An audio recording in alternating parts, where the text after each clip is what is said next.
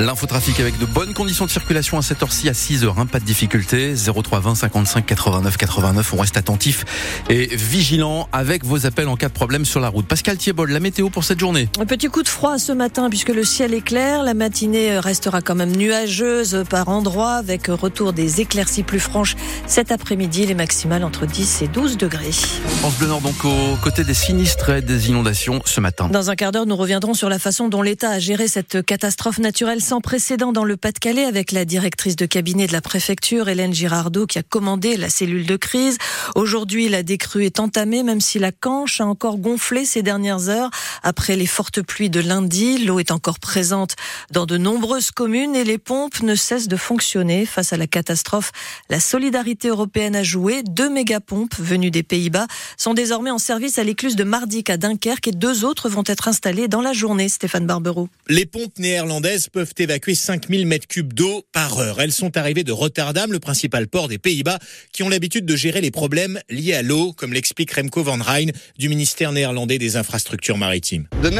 Les Pays-Bas sont en grande partie sous le niveau de la mer. Donc si nous avons un petit problème, c'est tout de suite d'énormes quantités d'eau.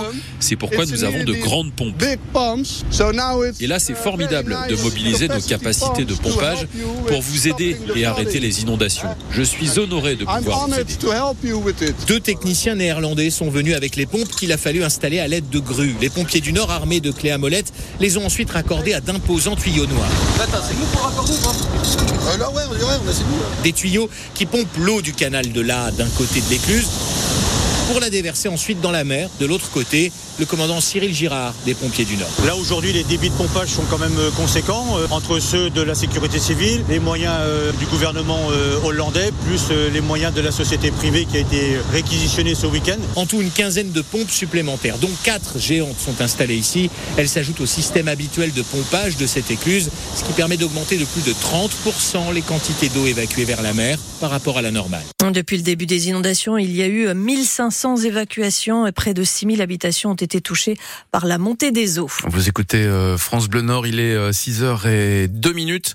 Euh, la suite avec vous, cette campagne de lutte contre le harcèlement dans les transports en commun de la métropole lilloise. Lancée par Ilévia cette semaine à l'occasion de la journée internationale de lutte contre les violences faites aux femmes, ce sera samedi. Des tracts sont distribués dans les bus, les trams, les métros. L'objectif, c'est de sensibiliser les voyageurs, qu'ils soient témoins ou victimes. L'an passé, Ilévia a relevé 120 faits de harcèlement sexiste sur son réseau, majoritairement des injures, des sifflements, parfois aussi des agressions verbales et physiques. Quatre jours après la mort d'un adolescent de 16 ans à Crépole dans la Drôme, neuf personnes ont été interpellées, toutes suspectées d'être impliquées dans l'agression à la sortie de ce bal samedi dernier.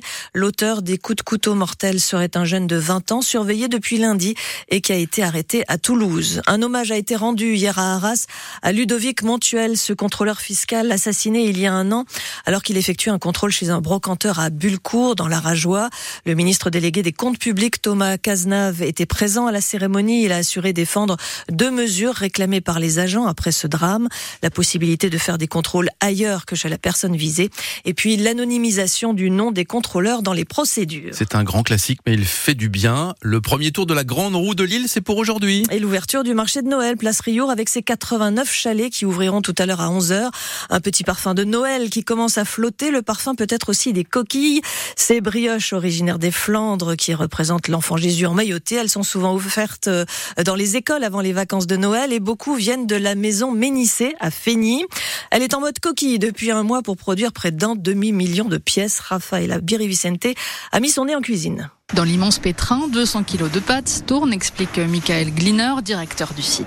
Une brioche, euh, ça se conçoit en deux temps. En fait, il y a une phase de phrasage où on va vraiment euh, mélanger tous les ingrédients. Et après, il y a la deuxième phase de pétrissage où là, on incorpore le gras entre 12 et 15 minutes. Et si j'ai bien compris, il y a beaucoup de gras. Il y a beaucoup de gras, ouais. Il y a à peu près 20% de gras, ouais. Avant de partir pour la division, Guillaume, qui confectionne des coquilles depuis 25 ans, teste la pâte. Quand ça commence à faire élastique comme ça, qu'elle soit bien lisse, c'est qu'elle est prête. La pâte est ensuite façonnée en coquilles par une machine avant de passer à la fermentation. Une coquille, il faut à peu près entre 2h30 et 3h pour qu'elle atteigne son volume avant cuisson. Donc là, pour une bonne pousse, hein, bah, il faut de la chaleur entre 26 et 28 degrés. Il faut aussi un peu d'humidité pour pas que le produit croûte. Entre 65 et 70% d'humidité. Les coquilles partent ensuite au four pour une vingtaine de minutes à 200 degrés. Des coquilles nature, mais aussi au sucre perlé, au raisin et au chocolat, avec des consommateurs qui changent de goût au fil des semaines. Les premières sorties, c'est la nature hein, qui prend le dessus. Et après, bah, plus on va avancer sur les fêtes de fin d'année, plus les gens vont, se faire plaisir à prendre une coquille euh, raisin ou une coquille au chocolat. La fabrication, c'est tous les matins pour 7 à 8 000 coquilles par jour. Bientôt, ce sera toute la journée pour atteindre plus de 25 000 brioches par jour grâce à une équipe renforcée d'une vingtaine de saisonniers,